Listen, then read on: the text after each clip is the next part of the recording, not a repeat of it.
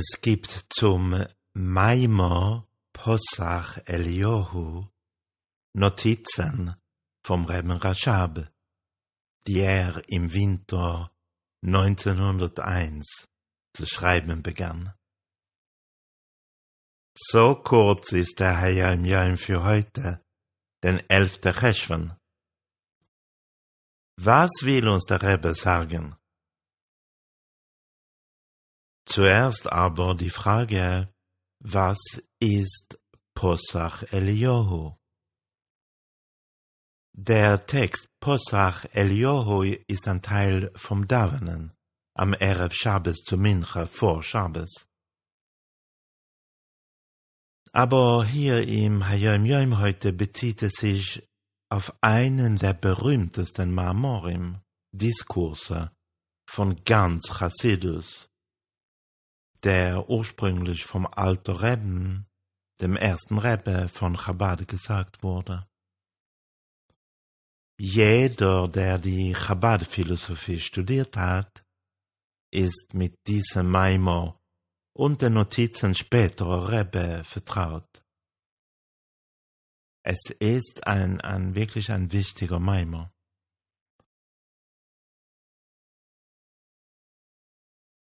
Und hier geht es vordergründig nicht, wie fast immer in den Marmorim, um Psychologie, das Leben und was wir für uns selber lernen können,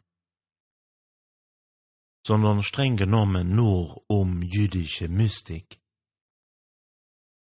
Er gibt philosophische Erklärungen für grundlegende mystische Wahrheiten die grundlegendste, grundlegendsten Konzepte des Kabbalah werden hier in diesem Maimar erklärt.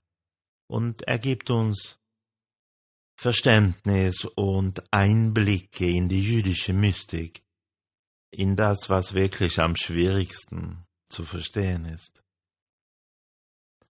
Und eines der Themen ist Azilus, das der Rebbe gestern erwähnte, die höchste der spirituellen Welten. Und ein anderes Thema ist das, was wir Anthropomorphismus nennen. Wenn wir Gott menschliche Eigenschaften zuschreiben, Gott behüte. In Parshas Vayero diese Woche, im Wochenabschnitt Vayero, kommen die Worte Aradno vor. Das heißt, so will ich herabsteigen, sagt Hashem, um zu sehen, ob die Menschen von Sodom und Gomorra wirklich so schlecht handeln. Steigt denn Gott herab? Klettert er eine Leiter, Leiter hinunter? Kann Gott durch ein räumliches Konzept erfasst werden. Und was heißt es, dass, dass Hashem sich von einem Ort zu einem anderen bewegt? In der jüdischen Philosophie, die, die nicht viel mit der Mystik am Hut hat, ist die Erklärung immer, dass die Teure in der Sprache der Menschen spricht. Natürlich steigt Gott nicht hinunter.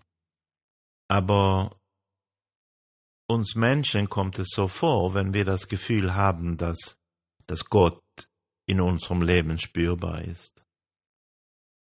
Und darum benutzt die Teura das Wort herabsteigen als ein Moschel, als ein Gleichnis. Aber Kabbalah die Kabbalah, die Mystiker sind damit nicht einverstanden. Sie bestehen darauf, dass die Teure immer buchstäblich zu interpretieren ist. Wir können nicht sagen, dass Gott nicht wirklich herabsteigt, wenn, wenn es doch genau so steht. So, ihre Erklärung ist, dass Aradno sich nicht auf Gott, sondern auf die Göttlichkeit bezieht. Oder genauer gesagt, Es bezieht sich darauf, wie die Midos, die Eigenschaften von Azilus. Das heißt, wie Gott sich in Azilus manifestiert, von Stufe zu Stufe hinunterkommen, um so eine Wirkung auf unsere physische Welt zu haben. Und Chasidus fügt noch eine Dimension da hinzu und sagt, dass äh, die Midos, Midos, die Eigenschaften in Azilus, wie zum Beispiel Chochmo, Gewurro, Tiferes und so weiter. Das heißt Weisheit und Stärke und Schönheit, gleichzeitig sowohl Göttlichkeit als auch Unendlichkeit, das heißt Gott selber sind.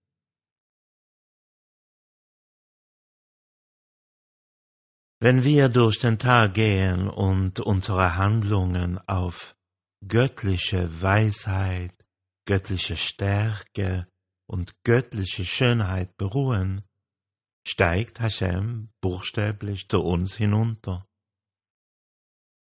Von Stufe zu Stufe. Und wenn wir das tun, was geschieht dann mit der Welt?